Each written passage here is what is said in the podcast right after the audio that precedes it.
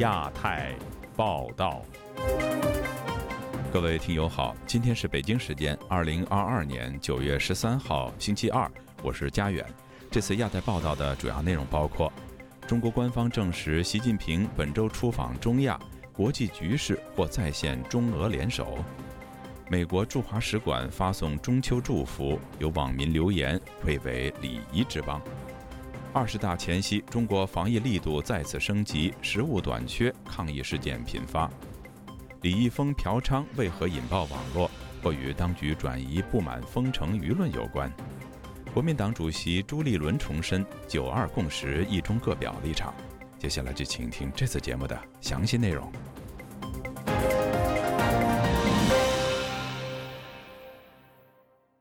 中国国家主席习近平将于本周三至周五出访中亚，出席上海合作组织峰会，并访问哈萨克斯坦和乌兹别克斯坦。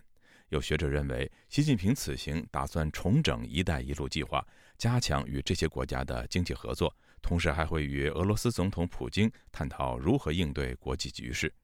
以下是记者古婷的报道。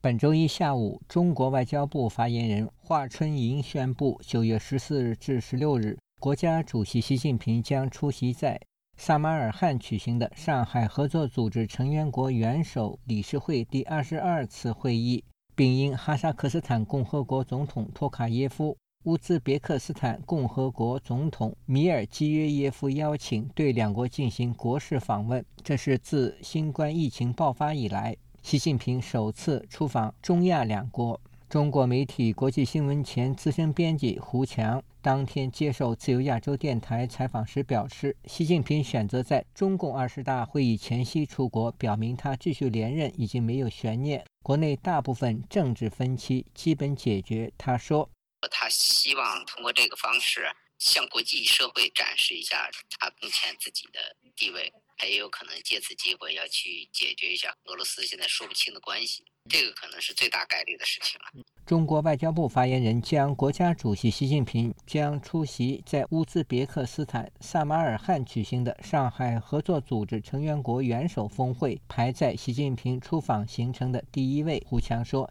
习近平将通过上合峰会表达对俄罗斯的友好，解决俄罗斯的问题，可能是一个共同的一个目的。上合组织基本上和俄国都是相对现在相对比较亲密的国家，除了说不清楚的印度以外，剩下的对俄罗斯的支持可能会通过一些其他一些国家的分担和中国来出钱，这种可能性是很大的。上海合作组织成立于二零零一年，成员国包括中国、俄罗斯、哈萨克斯坦。吉尔吉斯斯坦、塔吉克斯坦、乌兹别克斯坦、巴基斯坦、印度、伊朗等九国成员，总面积约为三千六百万平方公里，约为欧亚大陆总面积的五分之三，人口约三十四亿，约为世界总人口的百分之四十三。贵州大学学者马大为接受本台采访时说：“中俄两国元首会晤是习近平出访的主要事项之一，以便了解俄罗斯的真实情况。谈一下乌克兰那边的局势，他的一带一路的重要的节点就在中亚。中亚五国现在也不稳定，对他的一带一路也不怎么买账。现在如果就此罢手的话，那贻笑大方。他想把一带一路再拾起来。”实际上，不管是海上丝绸之路还是陆上的丝绸之路，这这两条路根本带不起来，这是现有的局面。有评论认为，中国希望通过上海合作组织成员国元首峰会加强经贸合作，以抗衡美国的制裁，而俄罗斯是中国当下最重要的战略合作伙伴。马大威说：“俄罗斯这个阵营，他不能丢。”现在是以损俱损，他是当年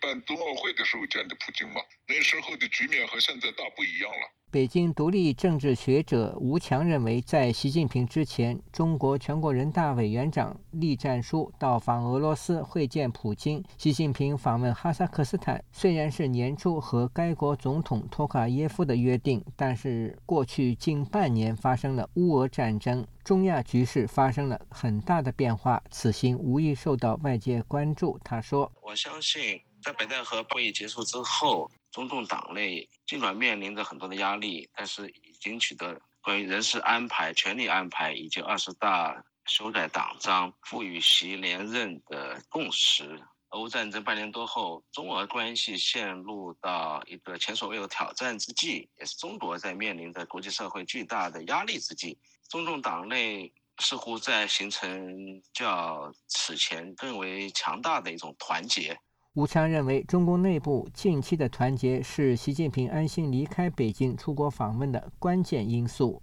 自由亚洲电台记者古婷报道。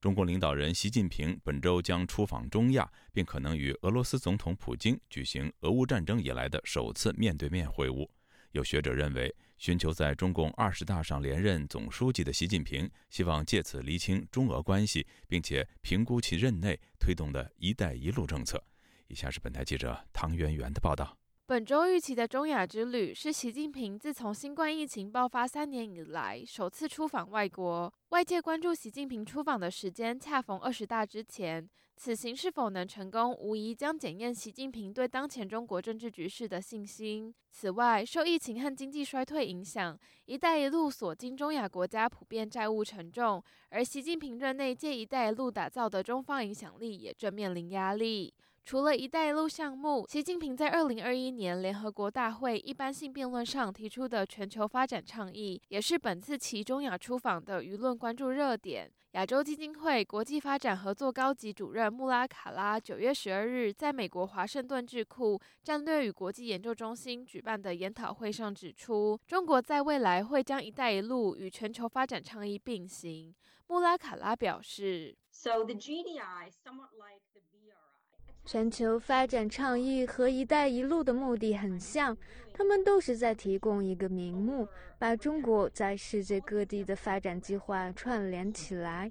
同时他们也用来协助推广中国政府的观点。不过，不同于“一带一路”注重经济成长与基础设施建设。全球发展倡议则更注重发展与软实力，同时不同于“一带一路”由中国政府全权掌控，全球发展倡议提供私营机构的参与空间，是一种多元合作的方式。美国威廉与玛丽学院援助数据实验室政策研究主任卡斯特在研讨会上表示：“一带一路对中国以及接待国来说都是高风险的事，因此中国才会在去年提出全球发展倡议，以进行较小规模的建设项目。”卡斯特表示，“一带一路”对借贷国来说风险高，因为“一带一路”的建设项目时常缺乏透明度，同时借贷国也要面对中国可能的违约。而对中国而言，“一带一路”也使北京需要面对不能拿回巨额投资成本的风险。外交上又要接受国际社会有关北京对发展中国家设置债务陷阱的批评；安全上，中国则必须确定国外具备稳定的项目建设环境，同时稳定国内政治。非洲民调机构非洲晴雨表执行长安孙卡也表示，北京从“一带一路”转而聚焦全球发展倡议，具有风险管控的意义。全球发展倡议把投资规模缩小，以降低投资风险。新冠疫情以及乌克兰战争使中国开始对非洲的投资变得保守，北京开始担心无法投资回本。同时，全球发展倡议推动小而精巧的项目。也可以帮助中国摆脱债务陷阱外交的国际指责。卡斯特认为，全球发展倡议虽然能协助发展中国家，但其推出的根本目的仍是出于扩展中国利益。中国不仅看重全球发展倡议能为其开启更大的投资与商品市场，同时，中方着重投资的国家皆拥有丰富的天然能源，这些国家具有向中国提供能源的潜力。此外，当中国对外国的经济影响力上升，就能使中国在地缘政治上享有战略利益。不过，研讨会与会学者一致认为，中国并不会以全球发展倡议替代“一带一路”，两者将会同时推进。穆拉卡拉表示，As a result of COVID，因为新冠疫情影响，中国“一带一路”的投资金额减少，而中国现在重视的是把正在进行中的一带一路建设完成。中国在未来会吸取在“一带一路”上得到的教训，限缩发展项目，不会再如以前一般大规模投资。自由亚洲电台记者唐媛媛华盛顿报道。中秋佳节之际，美国驻华使馆通过微博向中国民众发出节日祝福，却遭到一些中国网民留言谩骂。有学者指出，中国部分网民长期受到仇恨教育洗脑，其言行已经不配成为礼仪之邦。但这一现象也不排除是中方评论员或水军在恶意挑动民意。以下是本台记者经纬的报道：九月十日是中秋佳节，为向这一中国的传统节日表达祝贺，美国驻华大使馆发布了一段视频。在视频中，美国驻华大使伯恩斯带领外交官员朗诵了苏轼的经典之作《水调歌头》，以此向中国民众发出中秋祝福。明月几时有？把酒问青天。不知天上宫阙，今夕是何年？然而，中国网友涌入评论区发表高见，也祝你们九幺幺周年快乐。旅美时事评论人士恒河告诉本台，中国网民在微博评论区里对美攻击，是受到当局仇恨教育的洗脑，也是中国传统文化遭受摧毁的表现。他说：“他对自己的文化根本就不不认同，所以别人来。”赞扬你的文化传统的时候，你丝毫都不觉得这是一种善意。中国传统文化最最起码要做到的一点是礼尚往来。其实呢，就是对于这些人来说，他们也是受害者。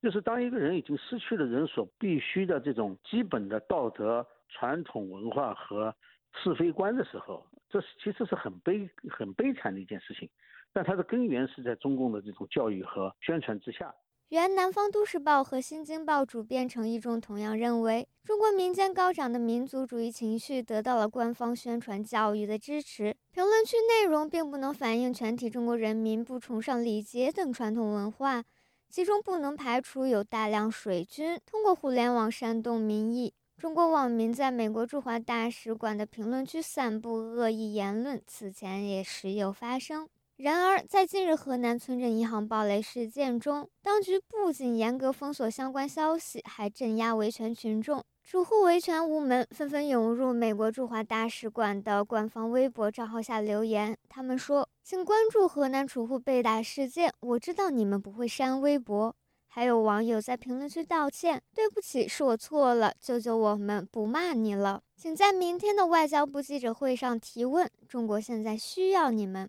一旦发生重大舆情，几乎所有中国蓝微官方微博账号便会关闭评论区，或仅放出精选评论，以此严格控制公众舆情。程毅中说，在中国，所谓的言论自由其实只是官方的特权。中国这个国家，呃，它的言论自由是单向的，就是你有骂外国政府，或者说骂所有的民主政府的自由，你没有批评中国政府的自由啊。他还提到，俄罗斯议题在中国互联网上也属于雷区。一旦出现公开批评中国政府及俄罗斯政府的言论，网民就会面临被禁言乃至封号的风险。针对上述事件，有海外推特网友发表看法。有人认为中国网民真的很丢人，也有人认为美国驻华大使馆并未做错任何事，没必要删帖。更有网友感慨道：“所以现在中国出现重大灾情时，越来越少人愿意伸出援手。”但愿人长久。千里共婵娟。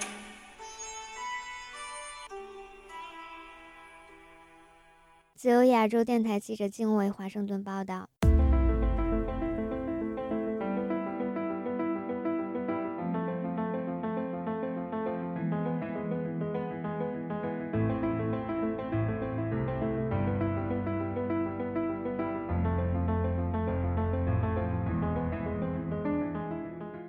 中国各地政府进一步收紧防疫措施，面对食物短缺出现的饥荒，有人下跪求助，而警察则对拒绝做核酸的人采取各种强制措施，甚至闯入民宅对居民大发雷霆。也有社区居民要求立即解封。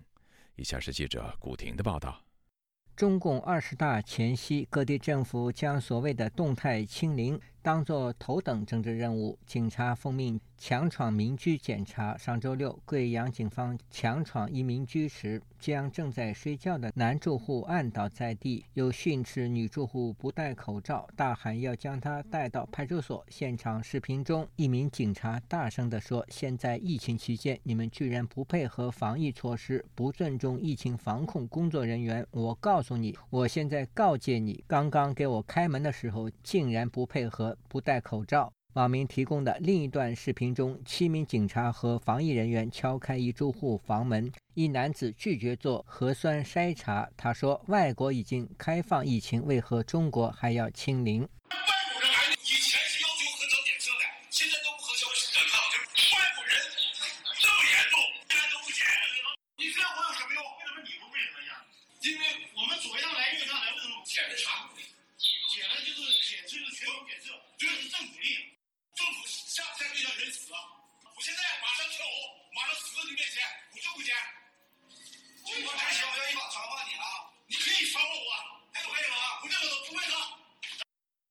贵阳多位居民告诉本台，现在的情况非常糟糕，外地捐赠的食物因无人送货，堆在地上腐烂发臭，而许多人因饥饿挂出“我要吃饭”的条幅，也有的人大喊要吃饭。贵阳居民陈先生对本台说：“居民食物短缺是不争的事实。我们这个小区也封了，商店都关门的，菜场也关掉，什么都买不到，家里什么都没有。”基本上人家没有说错的，他们说的是真的。在另一段视频中，贵阳一名中年女子跪在马路中央，向装卸货物的人员求助食物。她说：“哥哥已经离世。”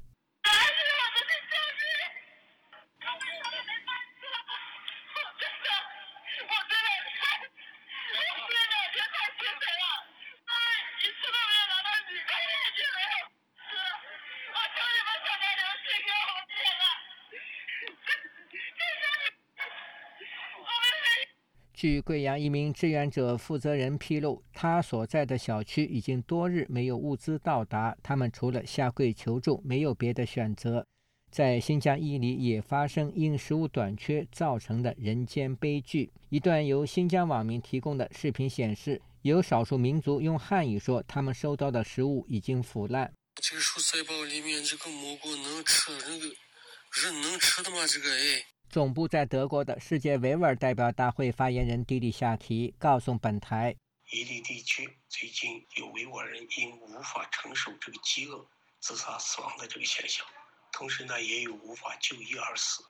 另呢有孕妇临产遭医院拒绝，母亲和孩子死亡等现象。中国呢，以所谓的以疫情防控的名义所推行的极端政策呢。”对维吾尔人和包括其他的突厥民族，在身体上和精神上都遭受了严重的伤害，这符合联合国对种族灭绝行为的定义。迪里夏提说，伊犁有维吾尔人上街抗议，当局没有提供任何包括食品在内的生活必需品。上周末，深圳市华强花园、牛巷坊等地的居民不满封控措施，在小区示威抗议。要求当局立即解封，现场人士摇动手机大喊“解封”，一度想推翻铁栅栏围墙，气氛热烈。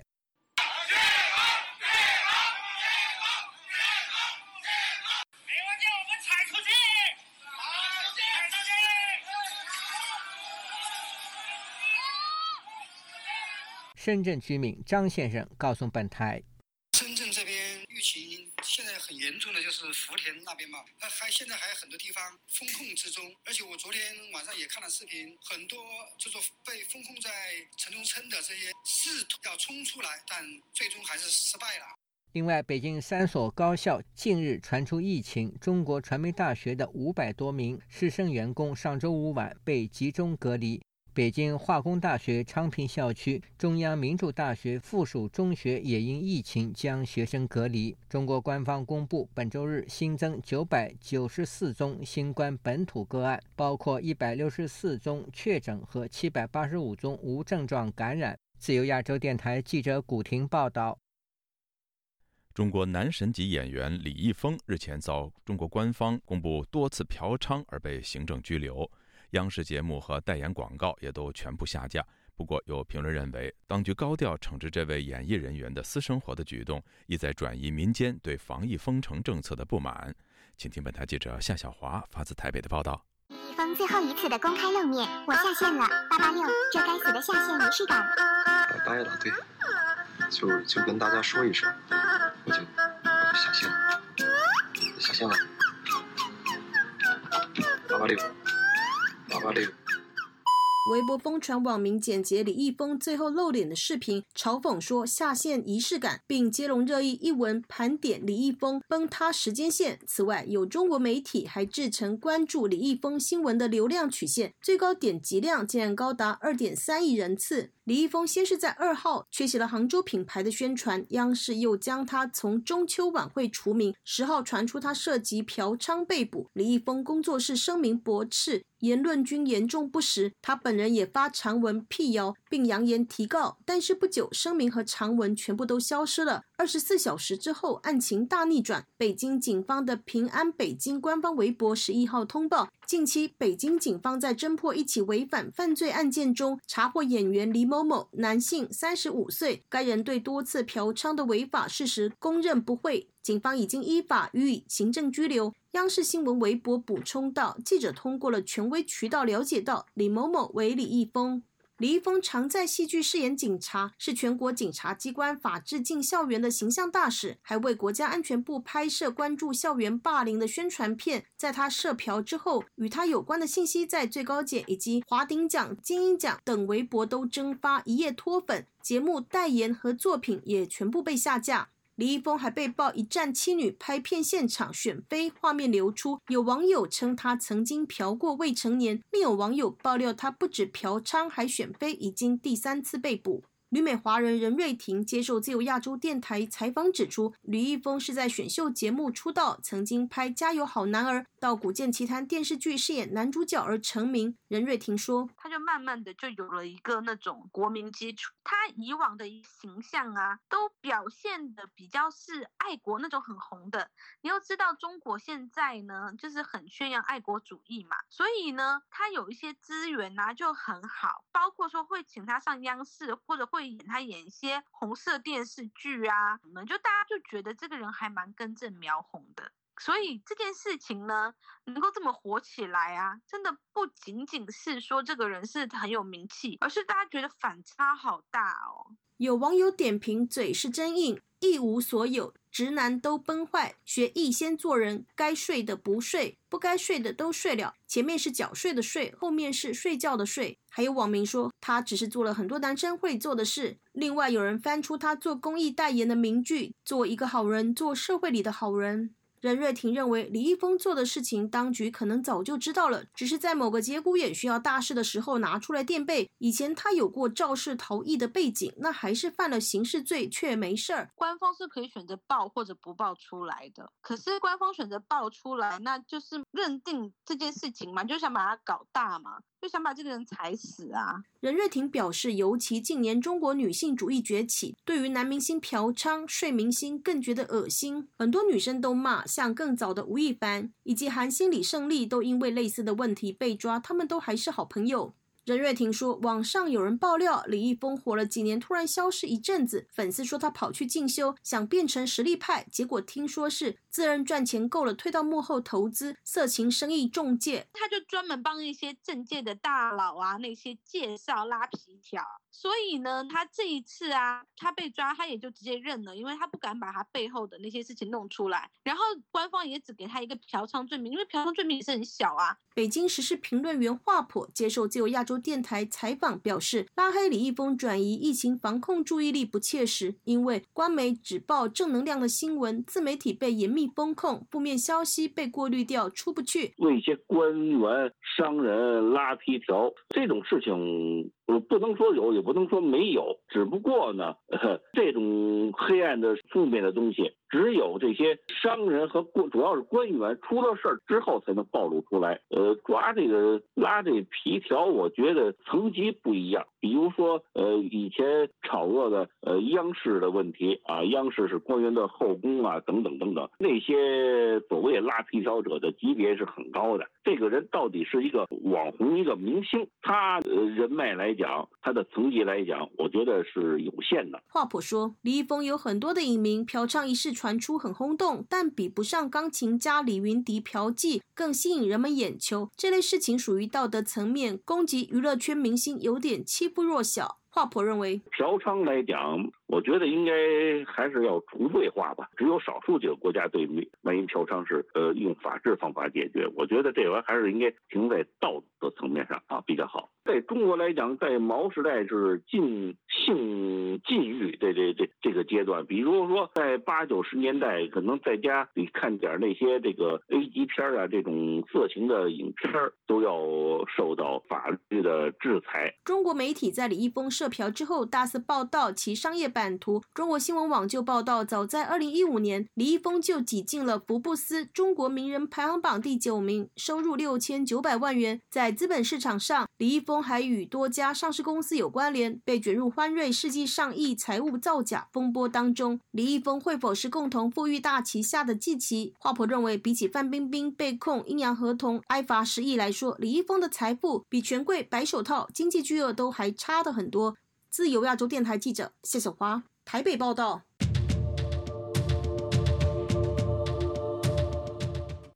中国大陆烂尾楼触发的业主断供潮，导致各地严峻的经济形势雪上加霜。继早前河南郑州采取行动，要求烂尾楼全面复工，山西太原也向当地数十家地产公司下发复工通知书。不过，有舆论批评。地方政府为了配合中共二十大，无视市场规律，恐怕会造成恶性循环。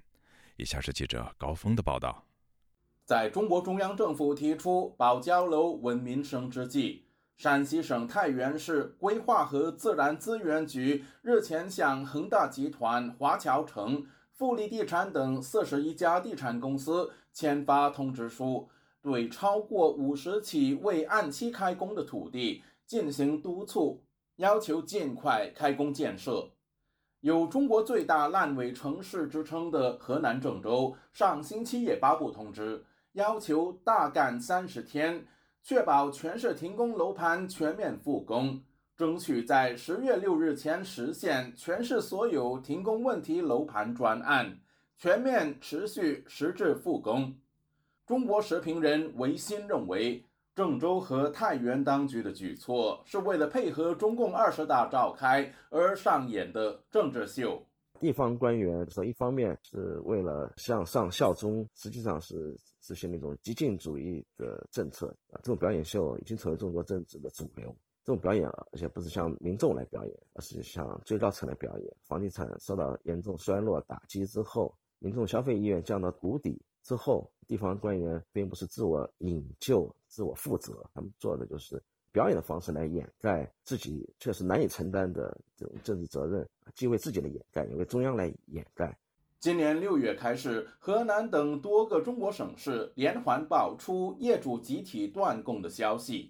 华尔街日报》上月引述分析人士的话说，全国面临断供风险的房贷总额高达三千七百亿美元。中国经济评论员金山也认为，对于地方政府而言，目前最重要的任务只有一个：在这个大的会议活动开始之前，营造一个和谐、繁荣、良好的氛围，这显然就是一个头等大事。各行各业为了配合这个要求呢，也同时营造行业的繁荣、和谐，也是行业所必须配合的一个动作了。包括楼市的呃这种配合性的表演式的复工呀，这个是一个政治的一个态度问题。金山认为，当局制定的硬指标极可能带来后遗症。既然这个行政命令式的强制复工复产呢，它违背了市场经济的规律呢，肯定它也就违背了生产生活的一个基本的科学和要求，出现重大的质量问题。和隐患，那肯定是在情理之中和必然的一个结果。那为了完成这个阶段性的目标呢，违反规律的操作呢，肯定是在这个过程当中，那里面肯定存在大量的造假的问题、质量不合格的问题。在本来已经烂尾的前提下，质量已经本来不合格的情况下，会进一步的出现质量问题的一些叠加、隐患的累积。中国当局至今并未就烂尾楼大量资金的去向提出说法。金山认为，这说明背后存在官商勾结和利益输送。时评人唯心相信，当局有口难言。或者说，地方政府在过去十年，他做另外一种政绩秀的基础，其实就是卖地财政当中所获取的收益，这是一个公开的秘密。那么，对民众、对国际社会，他们是无法公开的。一旦被公众知晓，它所造成的一种。金融危机，那其实是意味着地方政府的一种危机，那这是远远要比金融危机大得多的另外一种内部的一种危机，他们不可能把真相曝光出来。有分析认为，在保交楼的压力之下，中国各地政府会紧随郑州、太原的步伐，掀起强制复工潮。自由亚洲电台记者高峰香港报道。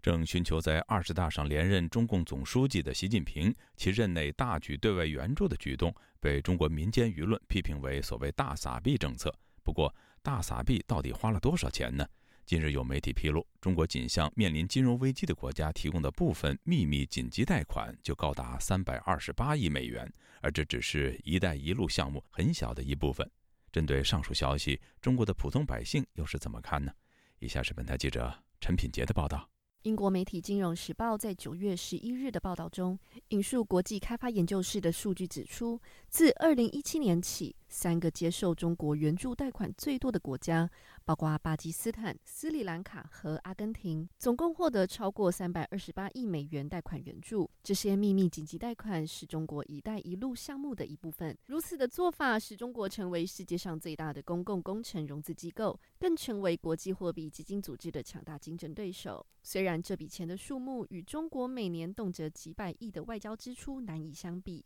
各国用于外交与内政的预算也有所分别。但在同一块的大饼下，对中国民众来说，仍是政府对外大撒币，却不顾贫穷国民的表现。吉林省四平市的一位居民听闻之后如此说：“国家拿人民钱，就是都给外国这个这个国家那国家送到外国去，本本国人他他根本就是不管，国内人不管，就是给一个外国的大把大把的往往这往这送钱去，这个老百姓你不能不不怎么着。”这位居民向本台表示，高龄八十多岁的他，每年需要花费三到四万块在医疗费上，但是当地政府对于高龄民众的补助却很有限。他甚至听闻有民众穷困潦倒而被逼上绝路的例子。好多的这个家庭困难呢，看不起病啊，医院都不给你看病啊，就是不拿钱呐。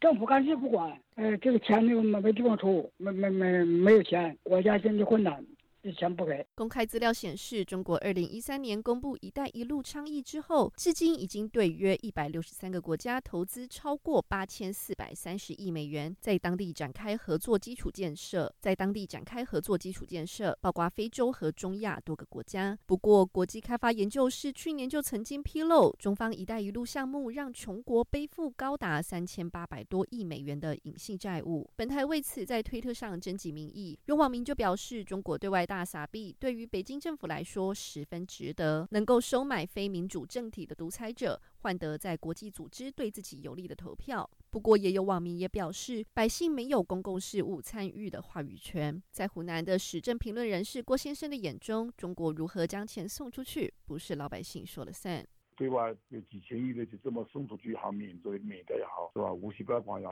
他要的是什么呢？需要国际社会对他们这个政府的认可。所以你老百姓有没有钱，过得好不好，他认为这个不重要。这个钱他认为是他的钱，他要花怎么花，他这个也不需要你老百姓真的你同意啊。在他们心目中，我们就是韭菜。中国国务院总理李克强在二零二零年就表示，中国约有六亿中低收入及以下民众，平均每月收入为人民币一千左右。而根据法律咨询网站华律网的资讯，二零二二年。中国贫困户一年的补助是一百五十元至一千两百元。已到退休年龄的郭先生就感叹，湖南地区对于贫困户的补贴并不多。若将相对高额的预算用于民生补助，将能帮助许多贫困民众。自由亚洲电台记者陈品杰华盛顿报道。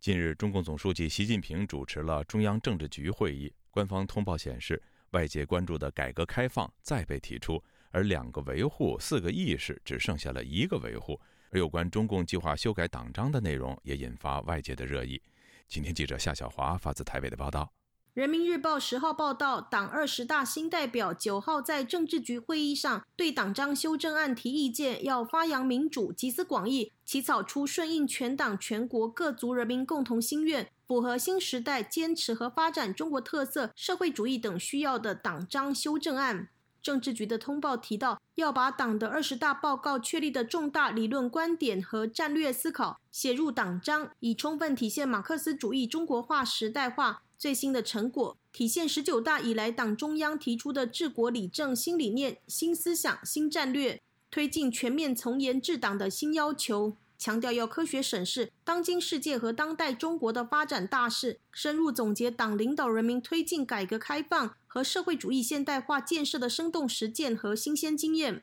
新西兰时事评论员大康在自媒体节目指出，会中提到新理念、新思想、新战略三新。另外，相较八月三十号通报没有提到改革开放，九号的政治局这第二个通报则放回了改革开放。他说，才半个月，习近平要达到这个目标，又要把改革开放请回来，还强调生动实验、新鲜经验。说到这个，令人感到出人意料。旅美时事评论员陈破空接受自由亚洲电台采访，则认为：啊，这个改革开放放不放进去啊，问题不是很大，因为他们中共里边呢，就是有的文件放，有的文件不放，这个还不是根本。最根本是这个政治局会议啊，透露的信息啊，就说习近平为核心的党中央要再接再厉，这就发出连任的信号。陈破空指出，通常中共开政治局会议在月底，如果有紧要事务可以提到月中，但是在上旬召开会议不同寻常，所以有赶集的事是。习近平滥用权力的表现。修改党章，很多人说把这个什么两个确立放到党章里面。我觉得习近平可能打的主意是啊，一九八二年的党章有一条，党禁止一切形式的个人崇拜，他可能最这一条最最痛恨。最希望拿掉，但是这条也是最难的。台湾教授协会副会长陈立甫认为，放进去开放没有说要更开放，只是习近平想借此说没有不跟欧美往来要倒退走的意思，路线上并没有要改，意义不大。两岸政策协会研究员吴色智则指出，如果要把改革开放拿掉，会变成否定过去。但中共在理论的铺陈上不会去否定过去，而会把新旧理论设法相牵。不过吴色智说，改革开放某个程度上会进入到说，它会变成是中共统治中国的一个历史阶段的任务，或者是作为一个定性，它是呃中国。整体国家发展的一个第二个阶段，那虽然习近平所带领的是进入到第三个阶段，那第三个阶段也许就是他所提到的这个所谓现代化的建构，必须要去跟所谓的西方制度或者是全球的制度来作为所谓的竞争，或者是垫高中国的一个制度的优越性。早前传出可能礼上席不下，大康分析九号会议通报习近平名字出现五次，通篇没看到第二人踪影，意味着习核心的地位确认。不过，很多人也发现对习个人崇拜、个人攻击没有强调，而两个确立、两个维护、四个意识、四个自信，这二二四四完全没提，怎么就只剩下一个维护？陈破空也观察到蹊跷，这个维护的意思似乎就是集体领导的意思，就是维护党中央集中统一领导，是讲的党中央是个集体，而不是讲的习近平个人。看上去是一个自相矛盾，一方面要习近平连任，另一方面又维护集体领导，也可能就是各派斗成了一个平衡，达成了一个妥协。即便习近平要连任，但是仍然要受啊集体领导的制约。陈立夫认为，这一段时间我们看到这个最新的发展，就是习近平应该会把自己写进这个党章里面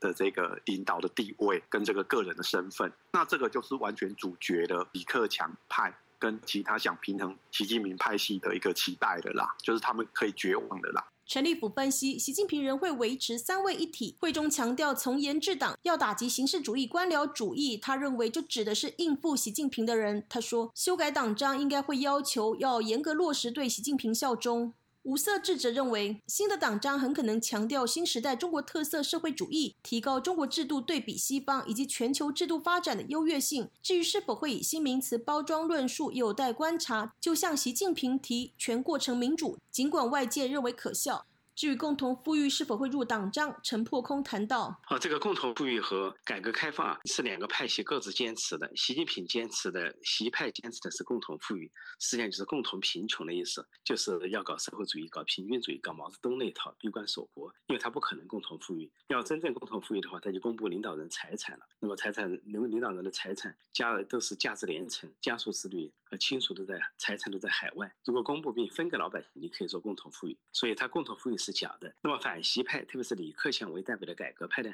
就主要强调改革开放。所以这里面既放了改革开放，也放了共同富裕的，实际上也是一个斗争的平衡。吴色志也说，共同富裕属于习近平和中共内部政治语言概念还很模糊。中国社会如何达到全面性的脱贫和理论之间仍有很大的鸿沟。自由亚洲电台记者谢子华台北报道。在中共召开政治局会议的同一天，中央港澳工作领导小组办公室也发表长达五千字的文章。重提如何处理香港反修例的风波，以及总结过去一段时间的港澳工作和“一国两制”的解读。有评论认为，港澳工作领导小组在二十大前夕发表文章的作用是要肯定习近平时代的治港政绩，为习近平的连任提供合理性和造势。详情，请听记者陈子飞的报道。中央港澳工作领导小组办公室上周五发表文章，总结中国国家主席习近平上任以来对港澳事务的重要讲话和看法。在中国共产党网站、各大央媒、官媒都有转载这篇长达五千字的文章。文章形容，从十八大以来，港澳工作发生历史性的变革。面对修例风波，香港一道出现复杂严峻的局面。在北京采取一系列标本兼治的举措后，粉碎港版严氏革命，推动香港实现由乱到治的重大转折。强调实施香港国安法，严惩反中乱港分子，取缔和解散反中乱港组织。沉重打击港独激进势力，坚决回击外部敌对势力，有力维护国家安全。又说，香港在拨乱反正后已重回正轨，香港社会的政治状况发生积极的变化。文章表示，香港对中国的重要性是中国最大的外资来源地和最大的境外投融资平台等，必须维护中央对港的全面管制。全面准确贯彻“一国两制”方针，才能把特区治好。中国政治学者陈道颖表示，文章在二十大前夕发表，主要目的是要为习近平执政以来的港澳政策做总结，以肯定习近平的港澳路线能为香港创造新的局面，作为习近平争取连任的政绩。所谓的香港。由乱到治，由治到新，用了这样一个阶段性的一个判断的划分的这样一个语言。习之前的香港和习执政以来的香港，他做了一个区分，更加凸显出就是习执政这十年港澳工作的一个巨大变化，那就是治达到了治的这样一个高度，就是对习执政这十年港澳工作的一个总结，也是对他这个工作的一个肯定，就是作为他这个执政十年的一个政绩嘛，他也是为他。能够继续连任，提供一个合理性，说服党内的一个共识，就是为习造势了。陈大云表示，在过去十年，习近平对港澳和一国两制有新的构想，相信这一套治港新理念和实践经验，连同习近平对台和新疆的新思维，在二十大时都会变成习近平新思想的重要部分。他也估计，北京对港的方针已经定调，对香港不会再出重手打压。但时事评论员双普有不同的看法。他表示，文章用了多个“新”字，可能是暗示北京对港的管制会有新的针对目标，相信会有新一轮的打压。在香港问题，在中央眼中是不是完全解决？当然没有。共产党的逻辑就是不断革命嘛，不断清洗社会，不断的分化，制造新的敌人、新的矛盾。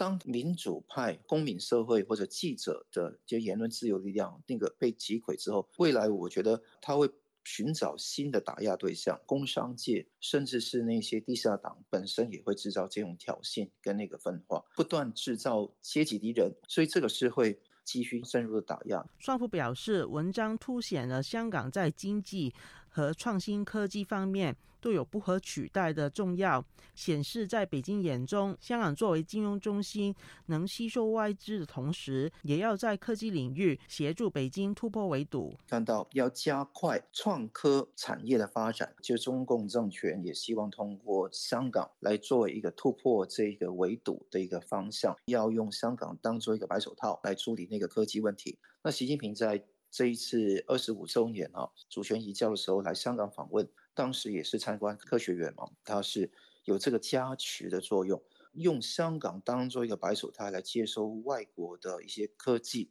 的一个前哨站。时事评论员刘月夏表示，文章提到北京重视香港在维护国家安全的工作，与在北京眼中不稳定的因素，包括外部势力的干扰，都是经过香港转口到中国大陆有关。所以在文章强调，中央对香港全面管制权的重要，也是配合中国现在维稳的政治需要。就亚洲电台记者陈子飞台北报道。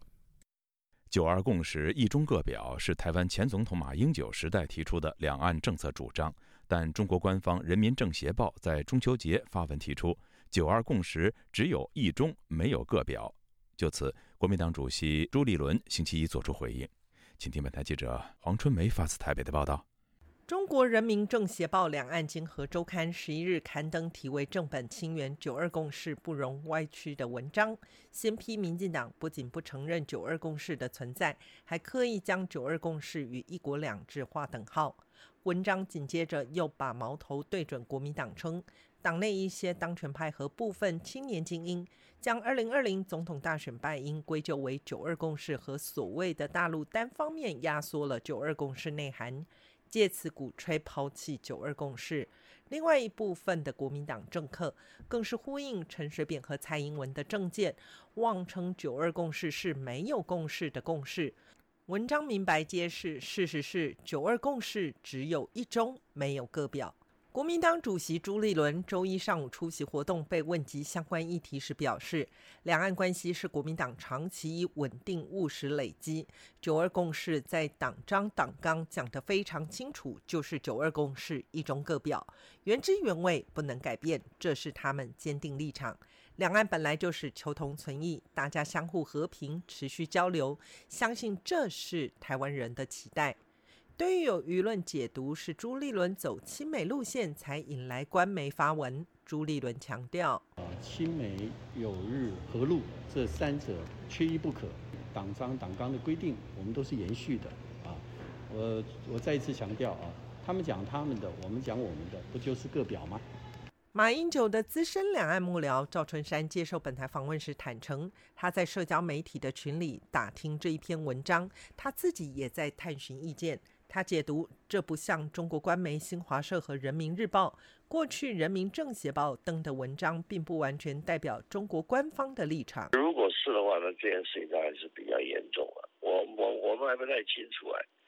因为你说一中没有个表，那么斩钉截铁的讲出来。曾经参与马习会的赵春山回忆，二零一五年在新加坡与对岸谈判时，台湾方面也提九二共识，不提一中各表，因为他就在共识里，在行动中表现出来。另一方面，赵春山也反问：如果不是一中各表，马英九记者会的座位写着总统名牌，为什么没有被拿掉？我们两个同事在在国际上。呃，一一起谈各表各表，我表中华民国，你表中华，那就是两个中国。在行动上面，那是要一种，我刚才讲了，他这个 tacit，呃，他这个心照不宣的一个东西嘛。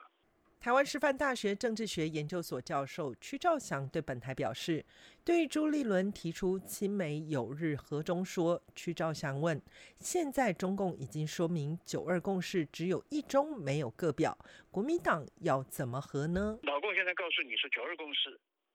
只有一中，没有各表，你你国民党更没有空间。唯一的合法就是，没国民党也接受说，哦对，只有一一中就呃。九二共识只有一中，没有个表。这个朱立伦吞得下去吗？对于所谓的九二共识只有一中，没有个表，两岸政策协会理事长谭耀南分析，这件事情对于绿营支持者、民进党政府或蔡英文总统没有任何的影响。但是国民党主席朱立伦必须做出清楚的表态，因为中共不再像过去一样容忍国民党有模糊的空间。这句话，你中，你如果。那个国民党不做出回应的话，你国民党就绝对是完蛋了。国民党前副主席郝龙斌十二日上午接受媒体访问表示，两岸在九二年达成的共识是一中各表的九二共识，所以九二共识与一中各表是不可分割。他认为没有个表就没有九二共识。自由亚洲电台记者黄春梅台北报道。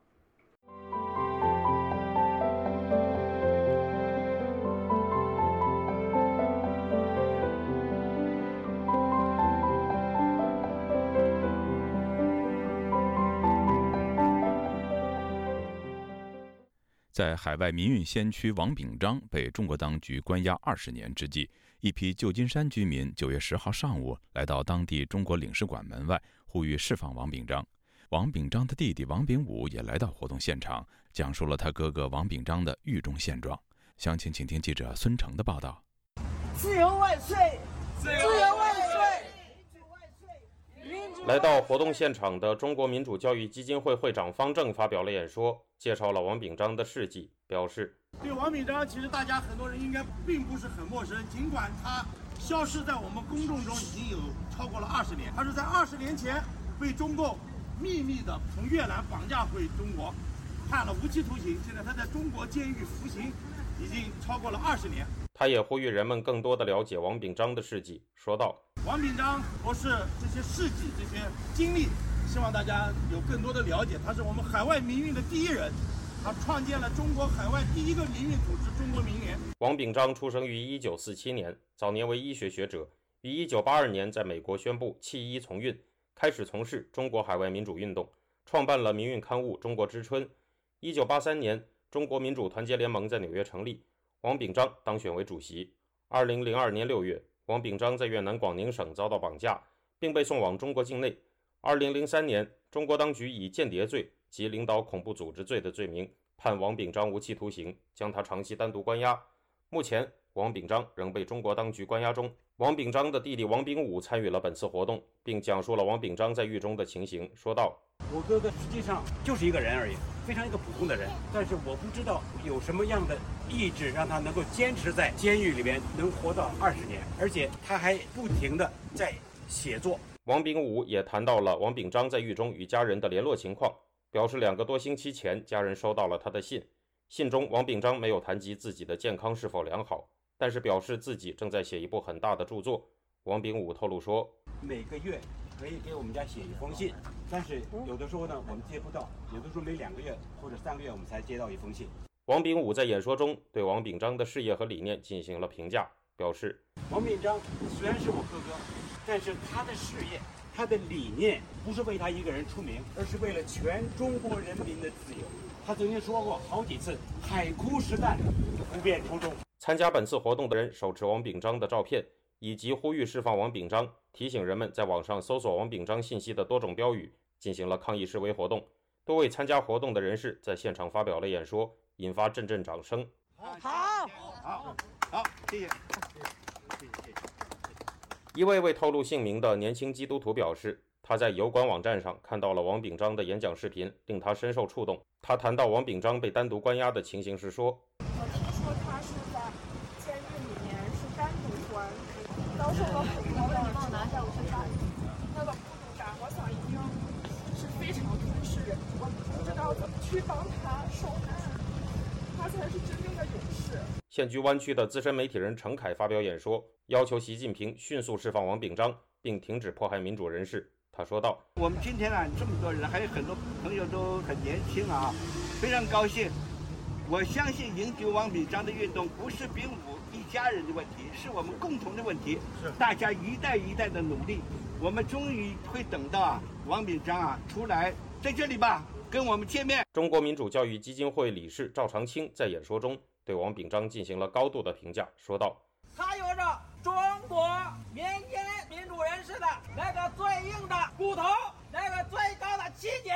这是王博士最能够震撼人心，最能够鼓舞所有。”民主跟人权的新一代人的最大的精神力量。自由亚洲电台特约记者孙成，旧金山报道。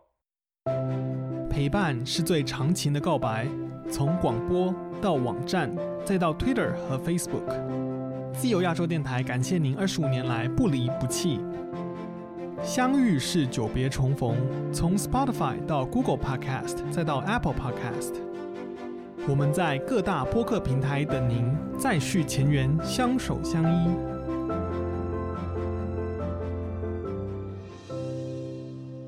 听众朋友，接下来我们再关注几条其他方面的消息。国际劳工组织星期一引用联合国最新的新疆人权问题报告，表示对中国存在强迫劳动的指控表达关切。联合国人权高专办八月三十一号公布有关新疆人权问题的评估报告。报告指出，包括强迫劳动在内，中国官方在新疆一系列严重侵犯人权的做法，可能涉及反人类罪。中国则回应坚称，新疆当局的运作原则是法律面前人人平等，指责其政策是基于歧视、毫无根据的。中国也否认新疆存在强迫劳动。另外，中国还在联合国人权高专办的新疆人权报告发布之前，批准了两项有关反对强迫劳动的国际公约。新疆伊犁哈萨克自治州上个星期五才承认，将近一个多月来的静默管理制造了许多就医难与物资保供不到位的情况，还说要广听舆论，充分听取民众诉求。不过，官方星期一宣布，当地有四人因散播疫情谣言而遭警方拘留。新疆伊犁哈萨克自治州实施所谓静默管理已经超过一个月，在高压管控的新疆。陆续传出民众就医难、饿肚子防疫的人道灾难，许多人在新浪微博上反映当地情况，希望引起外界注意，却疑似遭到控评。直到九号，伊犁哈萨克自治州人民政府新闻办公室召开疫情防控新闻发布会，官方坦诚，包括在就医与物资保障上确实做得不到位，并且道歉。另外，新疆地区的防疫防控范围还在扩大。新疆库尔勒市星期一宣布，全市因为出现病例，周一十点开始实施临时性静态管理。西藏人民议会日前在印度达拉姆萨拉开幕，议会议长堪布索南丹培在致辞中谴责中共当局在西藏实施种族灭绝政策。各位听众，这次的亚太报道播送完了，谢谢收听，再会。